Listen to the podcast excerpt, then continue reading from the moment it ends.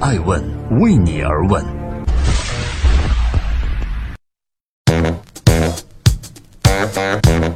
Hello，各位好，今天二零一七年二月三日，再次祝各位立春愉快，开业大吉。我是爱成，这里是正在播出的《爱问每日人物》，每天八卦风口浪尖的商业人物，讲述他们的创新和创富。今天我们爱问周星驰，你听了没有呢？在今年的春节期间，要说啊，有一个地方在全国各地人气都十分火爆的话，那就非电影院莫属了。在今年春节贺岁这个档期中，全国电影总票房突破了三十亿。并且超过了去年同期。在春节贺岁档中，周星驰担任制片人和编剧的电影《西游伏妖篇》目前的实时累计票房超过了十一点八亿元，是春节贺岁这个电影档期中的冠军。这里是正在播出的《爱问每日人物》，今天我们八卦周星驰的贺岁档电影为何这么成功呢？周星驰的电影能够在今年这个贺岁档期取得好成绩，对于很多人来说是一个意料之中的结果。毕竟，周星驰这个名字是一块金字招牌，在电影《西游伏妖篇》的电影海报中，周星驰这三个字被放到了最醒目的位置。在当今的华语影坛上，周星驰可以说这三个字就是票房的绝对保证。目前，中国内地电影票房的最高纪录，正是由在去年上映周星驰执导的电影《美人鱼》所创造。那部电影的最终票房达到了惊人的三十三点九亿元。很显然，现在的周星驰已经由曾经的电影演员转型成了电影导演、电影制片人和电影公司的老板了。在他的生命中，电影永远是他的主业，他的一切影响力和财富都离不开。您正在收听的是《爱问每日人物》，今天我们八卦周星驰的贺岁档电影成功的秘诀。早在1993年，周星驰就和他的合作伙伴杨国辉等人一起组建了彩星电影公司。这个电影公司拍摄的第一部作品，就是对于周星驰的人生有着重要意义的《大话西游》。这部电影可以说是在相当程度上奠定了周星驰在华语影坛的地位。然而，这部在1995年分为上下两集上映的电影，由于过于前卫，和当时的电影市场其他电影相比，显得过于另类。票房在上映当年相当惨淡，而《大话西游》也成为了彩星电影公司唯一制作的电影。彩星电影公司在这部影片下映不久后便倒闭了。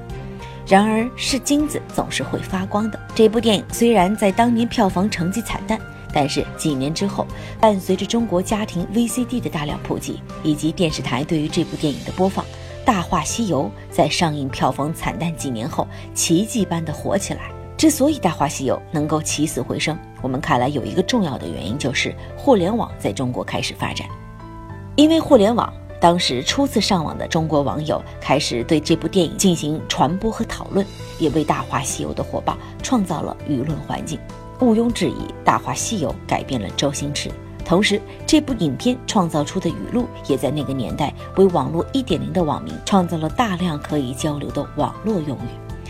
由于大部分人在看《大话西游》和周星驰早年其他影片时，采用的方式基本上都是免费观看的方式，所以近几年网上流传着这样一句话：“我们欠周星驰一张电影票。”后来，周星驰又与合作伙伴杨国辉成立了星辉海外有限公司，周星驰呢继续做电影公司的老板。截止到目前为止，艾问发现周星驰上一次做演员还是在2008年上映的影片《长江七号》中了，而他现在把更多的精力放到了导演和制片人的角色中。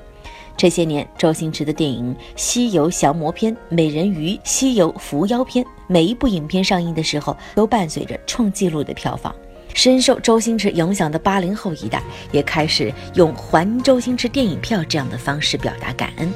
而不同于周星驰早年的电影中的小人物情怀，由周星驰自己导演的电影开始传递一些大情怀的作品，比如在《美人鱼》当中，他想传递的就是环保主题。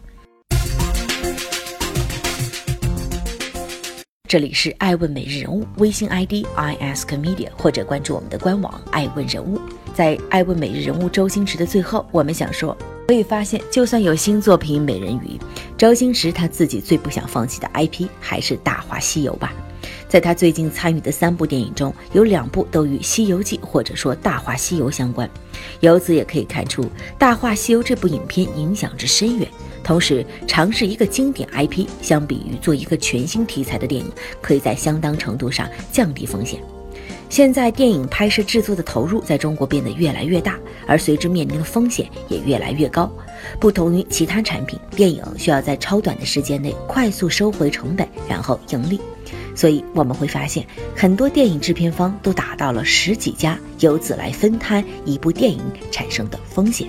而周星驰至少用他的《大话西游》系列告诉我们两个道理：一要用多制片来分担风险；二。回归经典 IP 也可以降低投资电影的风险。这里是爱问每日人物，我是爱成，爱问的创始人。